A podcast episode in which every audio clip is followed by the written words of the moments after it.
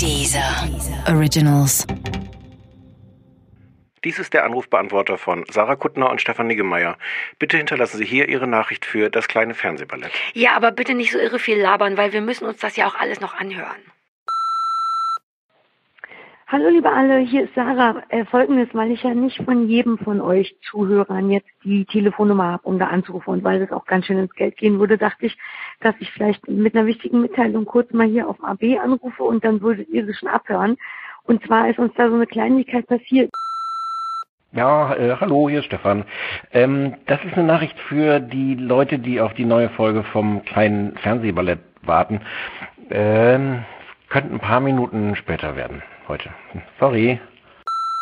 Wegen der ähm, Zeitumstellung, die jetzt ja gerade war, ähm, verzögert sich quasi wegen, da ist viel durcheinander gekommen mit der Technik bei uns und weiß man ja, da stürzen schnell Sachen ab, wenn die Zeit nach hinten verschoben wird, eine Stunde, ähm, ist bei uns ein bisschen was durcheinander gekommen und jedenfalls ähm, kommt der Podcast, der ja eigentlich jetzt äh, schön Dienstagmorgen 8 Uhr pünktlich hier rumlungern sollte zum Anhören und Genießen und Liebhaben und Streicheln, kommt jetzt ein bisschen später.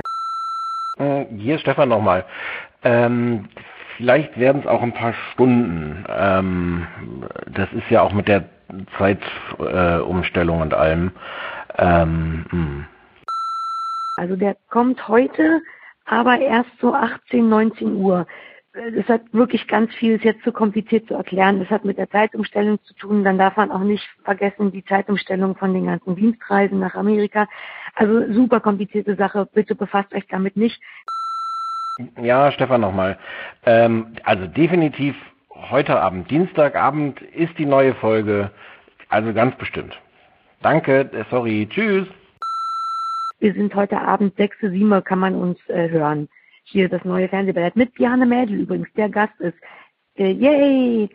Tschüssi, lieber Anrufbeantworter.